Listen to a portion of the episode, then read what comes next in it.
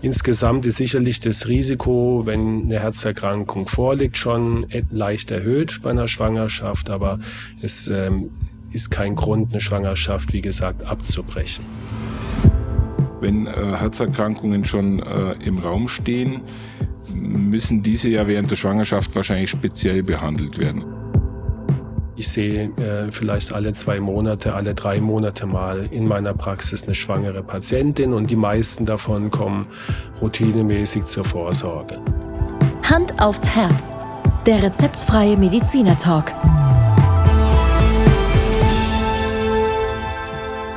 Hallo und herzlich willkommen bei Hand aufs Herz. Geschichten rund ums Herz mit professioneller Begleitung von Dr. Markus Knapp. Mein Name ist Thomas Krug und ich freue mich auf die heutige Folge. Hallo Thomas. Markus, ich grüße dich und freue mich tatsächlich, dass wir uns heute äh, nochmal auf vielfachen Wunsch über ein Frauenthema unterhalten. Und das wäre, wenn du von Frauenthema sprichst? Wir würden heute uns ein bisschen über Schwangerschaft unterhalten. Ein Thema, was äh, vielleicht an der einen oder anderen Stelle bei dir in der Praxis aufschlägt, oder? Richtig, genau. Ein sensibles Thema, wie du dir vorstellen kannst, denn ähm, es kann sein, wir haben dann zwei Patienten auf einmal und natürlich ähm, ist es höchste Pflicht, gerade was Herz-Kreislauf-Erkrankungen anbelangt, sowohl für die Gesundheit der Mutter zu sorgen, aber auch natürlich das Neugeborene beziehungsweise den Embryo nicht zu gefährden. Und Markus, äh, lass uns gleich mal loslegen. Welche, welche Probleme, welche Herzerkrankungen speziell bei Schwangeren auftreten? Also ich glaube, prinzipiell müssen wir unterscheiden von, von neuen Erkrankungen, die auftreten können durch die Schwangerschaft und davon unterscheiden von bereits bestehenden Erkrankungen, die sich natürlich durch die Schwangerschaft äh, verschlechtern können. Und wenn wir jetzt mal bei dem ersten, in dem ersten Fall arbeiten, also Erkrankungen, die neu auftreten, da ist in erster Linie der hohe Blutdruck zu nennen. Also es gibt äh, sowas wie eine Schwangerschaftshypertonie. Das heißt, äh, Patientinnen, die bisher nie was mit hohem Blutdruck zu tun hatten, entwickeln während der Schwangerschaft, meistens äh, so ab, ab dem äh, 20.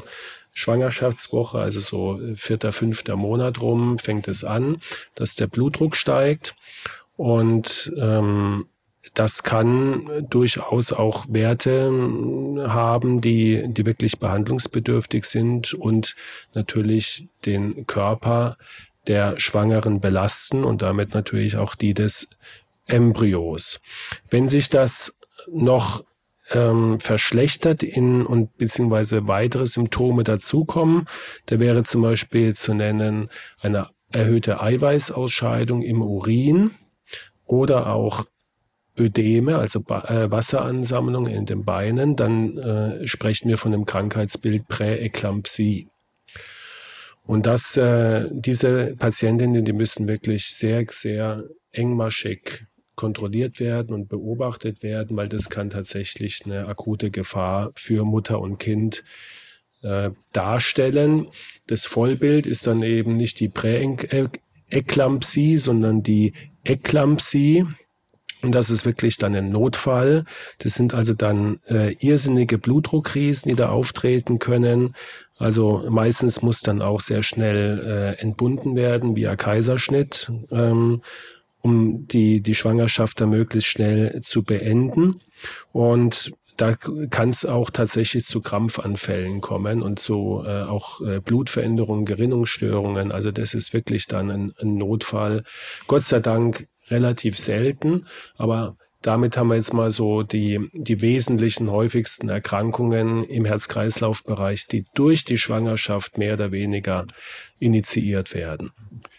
Jetzt ist ja so, Markus, dass wir ja schon weit über 100 Folgen miteinander gemacht haben. In meiner Wahrnehmung hätte jetzt ad hoc nicht daran gedacht, dass Schwangere überhaupt Herzprobleme haben und beim Kardiologen aufschlagen. Wie würdest du die Häufigkeit einschätzen? Ist es ein Thema, was ähm, signifikant aufschlägt? Nein, Gott sei Dank nicht. Ähm, es ist ähm, eher die Ausnahme. Ähm, ich sehe vielleicht ja im Jahr um die vielleicht sechs schwangere Patientinnen, die wirklich wegen Problemen kommen. Natürlich gibt's auch mal die ein oder andere, die kommen wir ja auch noch gleich dazu, vielleicht schon einen angeborenen Herzklappenfehler hat und dann natürlich engmaschiger kontrolliert wird. Ähm, aber es ist Gott sei Dank eine Ausnahme. Würdest du sagen, Markus, äh, wir hatten ja in der ersten Folge zum Thema ähm, Kardiologie und Frauen festgestellt, dass die Frauen härter im Nehmen sind. Und wenn ich mich noch recht entsinne, war es ja auch so, dass in der äh, Lebensphase bis zur Menopause eigentlich äh, das Thema Herzerkrankung eher weniger aufschlägt, also eigentlich auch in der natürlich Schwangerschaftszeit. Ähm, kann man das, kann man das damit auch erklären, dass die Wahrnehmung dafür ein bisschen geringer ist? Also ich glaube eher nicht, weil Schwangere achten in der Regel doch sehr, sehr genau auf ihre Gesundheit und selbst wenn sie es nicht tun, sie äh, haben ja, du hast ja einen Mutterpass mhm. und das heißt, das sind regelmäßige Kontrollen, sind obligat und es wird beim Frauenarzt regelmäßig natürlich da gleich geguckt, wie ist der Blutdruck, es wird der Urin getestet, es werden, wird eine Anamnese erhoben, ob alles normal ist. Und von daher glaube ich, ähm, wenn dann eine Frau tatsächlich erfährt, da stimmt was nicht, dass die aller, allermeisten natürlich mhm. äh, nicht wollen, dass ihr Kind gefährdet wird und sich entsprechend auch äh, sehr frühzeitig dann vorstellen und, und auch äh, das behandeln lassen, wenn es erforderlich ist.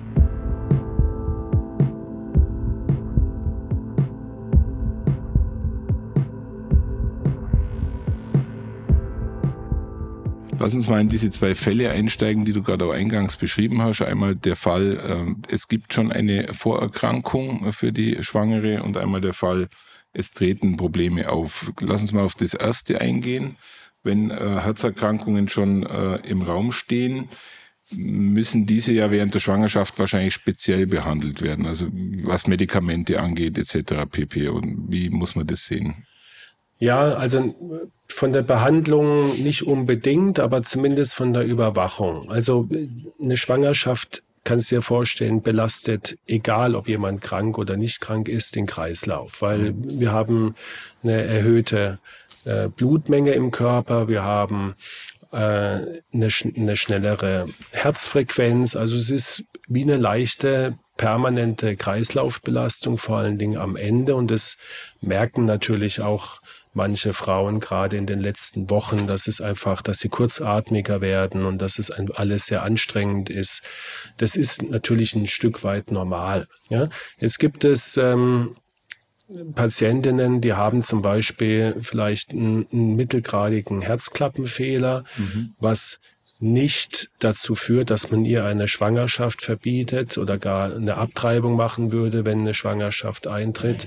Aber ähm, weil es eben eine Kreislaufbelastung ist, wird man so eine Patientin dann doch regelmäßig sehen, vor allen Dingen noch mal vor der Geburt, um auszuschließen, dass durch die Schwangerschaft, durch die Volumenbelastung der Herzklappenfehler jetzt doch so dramatisch wird, dass es wiederum bei der Geburt zu Kreislaufproblemen der Mutter kommen könnte. Ja. Insgesamt ist sicherlich das Risiko, wenn eine Herzerkrankung vorliegt, schon leicht erhöht bei einer Schwangerschaft, aber mhm. es ähm, ist kein Grund, eine Schwangerschaft, wie gesagt, abzubrechen.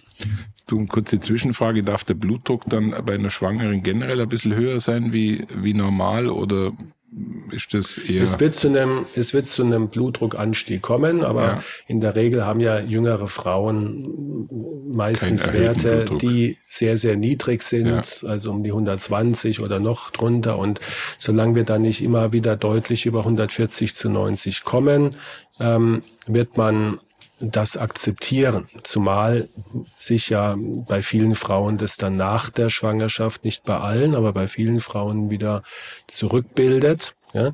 Und deswegen wird man in so einem Graubereich sicherlich den ein oder anderen Wert akzeptieren, weil eine Medikamentengabe, kommen wir ja sicherlich noch drauf, ist halt auch nicht so toll und das mhm. versucht man natürlich zu vermeiden. Es gibt ähm, bei der Schwangerschaft auch noch ein Phänomen, gerade am Ende der Schwangerschaft, nämlich dass durch das Kind, durch den, den Embryo, wenn der eine gewisse Größe und Gewicht hat und die Frau liegt ungünstig, meistens auf dem Rücken oder leicht auf der rechten Seite, dass dann das Kind das hauptvenöse Rückflussgefäß, die Vena cava inferior, etwas komprimiert. Mhm. Ja? Und dann haben wir zwei Effekte, dann staut sich das Blut halt etwas unterhalb. Ja? Ähm, das gibt sich aber in der Regel, sobald die Lage gewechselt wird, aber in der Zeit, wo das Kind die Blut Zufuhr etwas abdrückt, kommt natürlich auch weniger Blut zurück zum Herz. Und haben wir schon öfters mal besprochen und gelernt, wenn zu wenig Blut ins Herz reinläuft, kommt auch weniger raus. Und das macht dann auch ähm, ähm, Kreislaufprobleme. Ja? Deswegen, das muss jemand wissen, das müssen Frauen wissen, gerade wenn sie sagen, wenn ich ähm, in einer gewissen Position liege, dann bekomme ich auf einmal Beklemmungen oder Schwindel oder Herzklopfen. Mhm dann äh, kann man meistens kommen die Frauen selber drauf, aber manchmal muss man es ihnen erklären, dass sie diese Haltung dann natürlich meiden sollten. Und Markus, der Fall, dass mit der Schwangerschaft eine Herzerkrankung auftritt, ist dann wahrscheinlich wirklich super selten. Also die ist Belastung selten. der Schwangerschaft. Es gibt ähm, vor allen Dingen während, also in der Endphase der Schwangerschaft oder auch danach in den ersten Wochen eine sogenannte Schwangerschaftskardiomyopathie. Da weiß man auch die Ursache noch nicht so genau, zumindest ist sie mir äh, nicht bekannt. Vielleicht gibt es da mittlerweile neuere Erkenntnisse, aber damals, als ich es noch äh, aktiv in der Klinikzeit erlebt habe, wusste man das nicht, welche ähm, welche Ursache das hat, wahrscheinlich irgendwelche Autoimmunprozesse vielleicht. Jedenfalls ähm, kann das durchaus dramatische auch äh, Auswirkungen haben, dass also eine, eine junge Frau schon vor oder nach der Geburt auf einmal eine Art Herzversagen bekommt, eine deutlich eingeschränkte Pumpfunktion. Und es ist natürlich gerade für die Geburtenprobleme und auch danach äh, manchmal ein Problem mit schwerer Herzinsuffizienz. In der Regel, Gott sei Dank, ähm, erholt sich so ein Herz wieder. Man kann es so ein bisschen wie mit dem Broken Heart vergleichen, mhm. was so eine akute Schädigung ist, die sich dann Gott sei Dank äh, sehr häufig wieder regeneriert. Aber diese Patientinnen, die sind natürlich äh, hängen im wahrsten Sinne des Wortes in den Seilen, können sich die ersten Wochen auch dann schwer um ihr Kind kümmern. Das ist schon eine, eine wahnsinnige Belastung und die müssen äh, frühzeitig behandelt werden.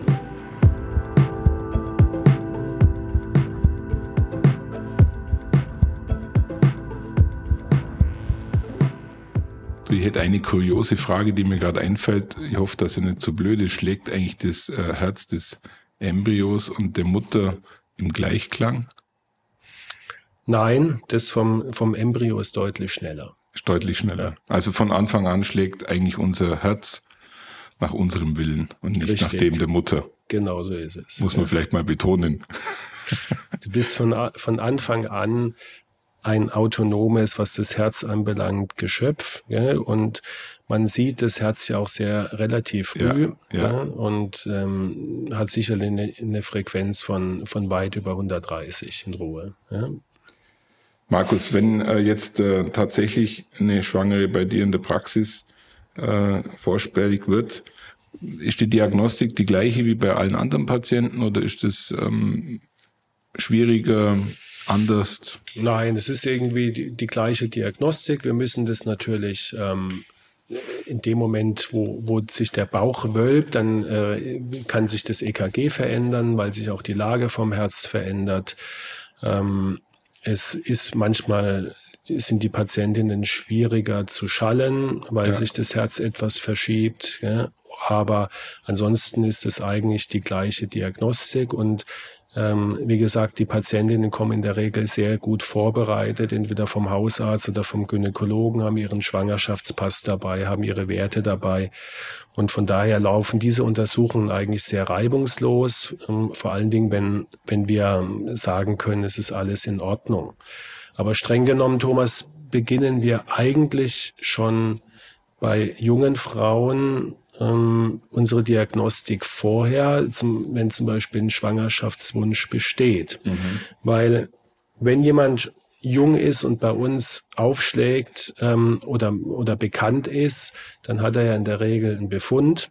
Mhm. Gibt schon junge Frauen. Ich hatte gerade neulich wieder eine Patientin, die halt ähm, bedauerlicherweise auch in sehr jungen Jahren schon Blutdruckpatientin ist. Mhm. Ähm, das kann vererbt sein. Ja, es gibt natürlich auch äh, erworben äh, im, durch eine zum Beispiel eine Hormonstörung oder eine Nierenerkrankung. Ja, bei der war es aber tatsächlich familiär bedingt mhm. und da müssen wir sozusagen schon im, bevor die Patientin überhaupt schwanger ist, müssen wir sie aufklären, dass sie ähm, solange sie die Blutdruckmedikamente einnimmt, wenn möglich verhindern sollte, schwanger zu werden, mhm. weil etliche Blutdruckmedikamente tatsächlich den Fötus äh, so schädigen können, dass es äh, zu einem Abgang kommt.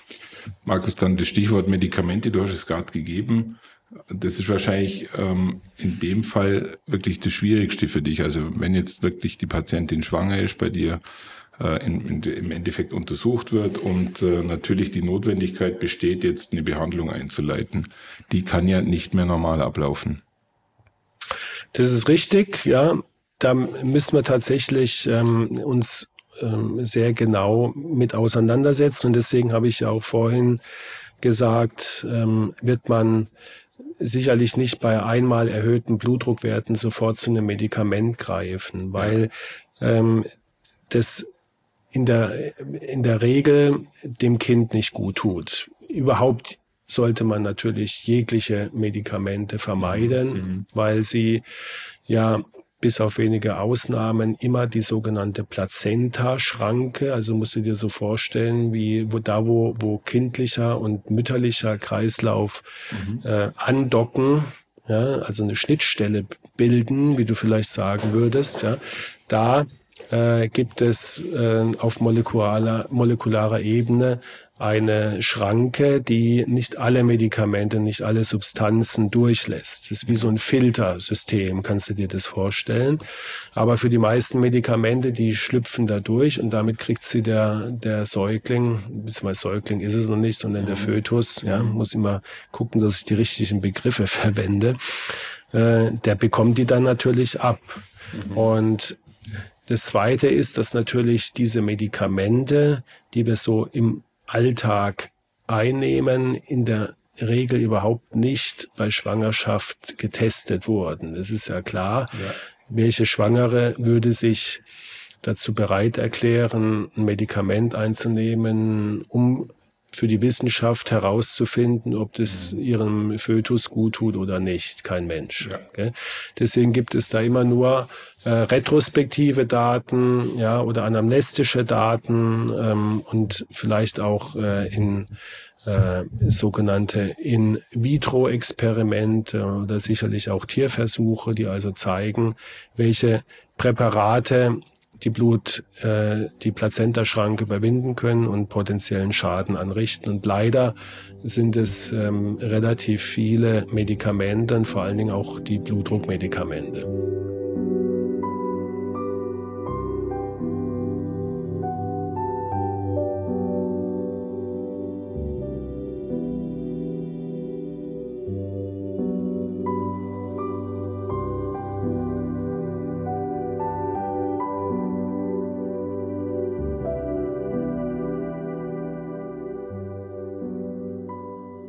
Aber da steckt dann schon einiges an Ängsten dahinter.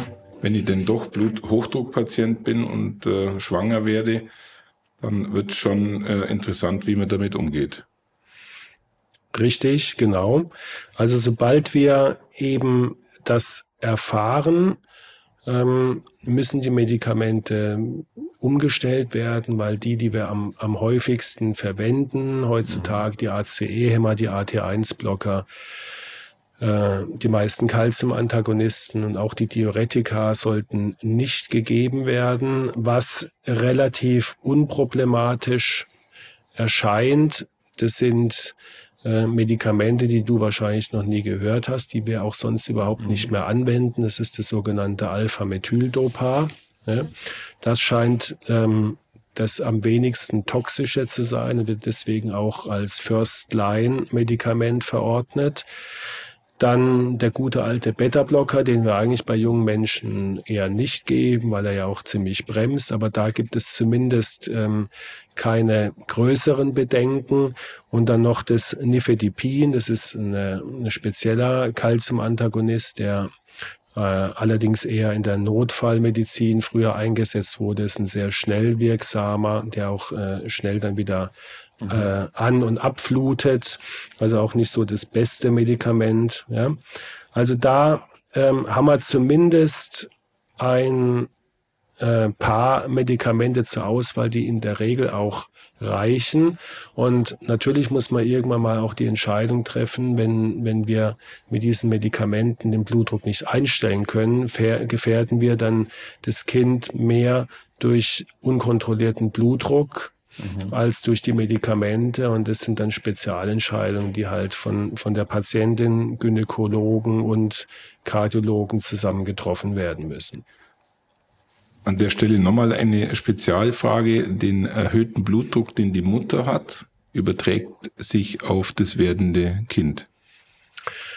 Ähm, das ist eine gute Frage, ob man das überhaupt messen kann, weil ja. ich wüsste jetzt keine Methode, den Blutdruck intrauterin vom, äh, vom Fötus zu messen.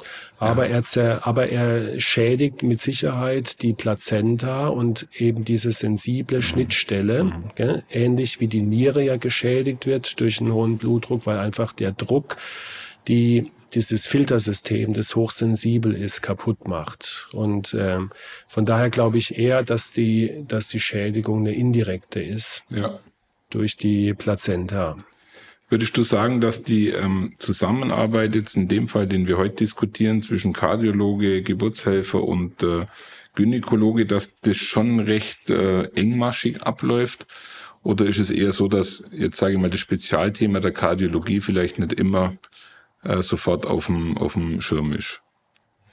Doch schon, weil, wie du es ja eben auch mitbekommen hast, ist die Aufmerksamkeit sowohl der Patientin als auch der Ärzte, wenn es um ein Kind geht, immer extrem hoch. Das mhm. ist einfach so, weil äh, das ist wie so ein Automatismus. Schwanger äh, Leuten immer zumindest innere Alarmglocken, da muss man besonders vorsichtig sein. Und dann ist ja sozusagen, es gibt ein paar Erkrankungen, ja, die sind bekannt und sobald es in die Richtung zum Beispiel hoher Blutdruck oder Präeklampsie geht, wird natürlich dann entsprechend äh, sofort reagiert. Entweder im Rahmen von einem stationären Aufenthalt mhm. oder halt in enger Absprache mit den dazu gehörigen Fachdisziplinen. Es gibt ja auch leider Patientinnen mit einer MS, die, die jung sind oder Depressionen fallen mir ein. Dann gibt's Asthmatikerinnen, ja. Also das können wir jetzt ja hier aus Zeitgründen gar nicht besprechen, aber es gibt ja nicht nur Herzerkrankungen in der Schwangerschaft, sondern leider auch andere. Und da ähm, haben die Gynäkologen ihr Netzwerk und melden sich natürlich, wenn sie ähm, Hilfe brauchen. Aber in der Regel kennen sie sich gerade mit den Standardmedikamenten auch sehr gut aus und können die dann auch mhm. verschreiben. Ja. Äh, der Kardiologe, wir gucken halt, dass äh, herzmäßig Ultraschall alles in Ordnung ist, dass wir keine äh, in Richtung Dekompensation gehen, gerade auch wenn es um Herzklappenfeder gehen, dass wir das engmaschig betreuen und natürlich dann auch irgendwann eine Empfehlung abgeben, wie wird die Geburt durchgeführt. In den meisten Fällen möchten Patientinnen ja ähm, eine normale Geburt ja, erleben, mhm. einige auch zu Hause. Ja, das sind dann sensible Themen weil ähm, gerade bei einer, bei einer Risikoschwangerschaft ist es natürlich eher äh, nicht zu empfehlen, eine Hausgeburt zu machen, aber äh, am Ende entscheidet wie immer die Patientin mit, mit ihrem Partner. Und dann können wir halt, wenn sie sich entsprechend entschieden hat, nur sagen, gut, wir unterstützen das und versuchen alles Mögliche halt vorzubereiten. Markus, kann man eigentlich bei Schwangeren auch ganz normale Herzkatheteruntersuchungen machen? Theoretisch kann man alles machen, habe ich jetzt ehrlich gesagt noch kein einziges Mal gemacht, mhm. weil die. Indikation für einen Herzkatheter ist ja zu äh, 99 Prozent äh, ein Ausschluss einer koronaren Herzerkrankung oder die Bestätigung derselben. Und das ist ja bei einem, bei einer Patientin, wie du gelernt hast, in diesem Alter eine absolute Rarität. Ja. Aber jetzt nehmen wir mal an, es gäbe es, okay, dass also eine, eine, eine Frau relativ spät, vielleicht mit Ende 30, äh, und zahlreiche Risikofaktoren äh, schwanger wird und dann einen akuten Herzinfarkt bekäme, dann würde man natürlich einen Herzkatheter machen.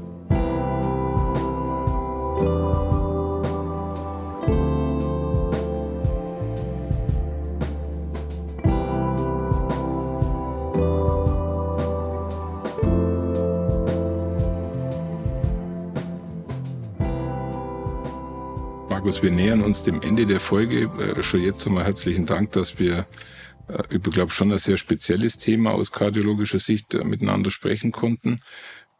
Du hast jetzt sehr viel Informationen gegeben. Vielleicht können wir zum Abschluss der Folge ähm, etwas, ähm, würde schon fast sagen, besinnlich wie an Weihnachten, etwas äh, ruhiger rausgehen, indem du einfach vielleicht noch ein paar Empfehlungen gibst, wie man, wie man damit umgehen kann mit dem Thema, um nicht zu viele Ängste zu schüren.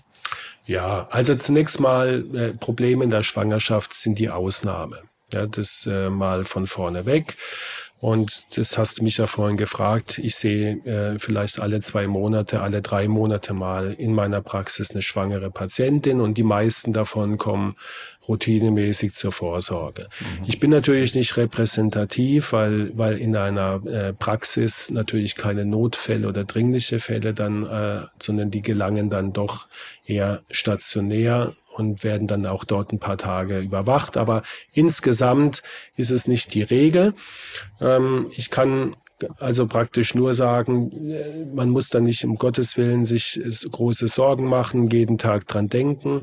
Es reicht vollkommen, wenn man die Standardvorsorgeuntersuchung beim Frauenarzt ähm, macht und entsprechend darauf reagiert, wenn was auffällig ist.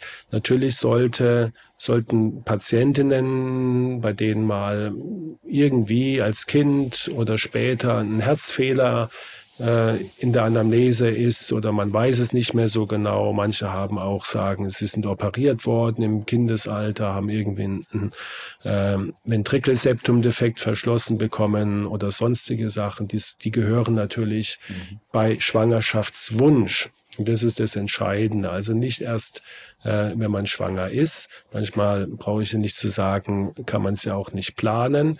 Aber wenn es geplant ist, dann sollte man, gerade wenn man Medikamente nimmt und wenn man Vorerkrankungen hat, äh, mit dem Hausarzt beziehungsweise den, den Fachdisziplinen, die es betrifft, äh, Rücksprache halten, ob man eine Schwangerschaft problemlos durchführen ähm, oder, oder äh, durchstehen kann. Und was wirklich zu beachten ist. Also gut vorbereitet, wie immer, ist die halbe Miete. Und mit den äh, guten Ärzten in der Betreuung laufen dann die, die aller, allermeisten Schwangerschaften ja zufriedenstellend ab. Mit Markus, einem tollen Ergebnis und einem gesunden Kind am Ende. Markus, ich sehe dich gerade am Schluss der Folge lächeln irgendwie schon ein bisschen ein komisches Gefühl, dass wir zwei Männer uns über ja. Schwangerschaft jetzt äh, fast eine halbe Stunde unterhalten haben. Ich hoffe, äh, ich hoffe, dass uns das äh, erstens geglaubt wird und wir zweitens äh, trotzdem informativ waren. Und ähm, du hattest gerade vorher über die äh, Plazenta-Schranke gesprochen. Plazenta, genau. Mit P. Plazenta-Schranke. Ja, ich werde das mal Der gucken. Mutterkuchen auf äh, Volksdeutsch. Ja. Also ich sehe schon, wir könnten hier voll ins Eingemachte einsteigen und würden wahrscheinlich dann mit unserem Podcast ja. in der Rubrik Frauenmedizin auftauchen. Das lassen wir lieber, Thomas, oder? Ja, darüber hinaus, das wollte ich gerade sagen, bewegen wir uns dann irgendwann auf Glatteis. Also Markus, herzlichen Dank, dass wir es diskutieren konnten. Wie so oft ein äh, spezielles Thema, was aber sicherlich den ein oder anderen, in dem Fall die ein oder andere, äh, sicherlich auch unerwartet treffen kann oder sie sich erwartet darauf vorbereiten muss. Markus, herzlichen Dank. Thomas, vielen Dank dir auch. Bis zum nächsten Mal. Tschüss. Ciao.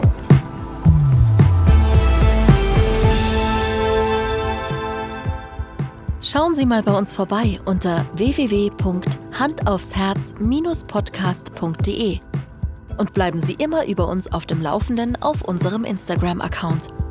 Hand aufs Herz Ihr rezeptfreier Mediziner-Talk rund ums Thema Herzgesundheit.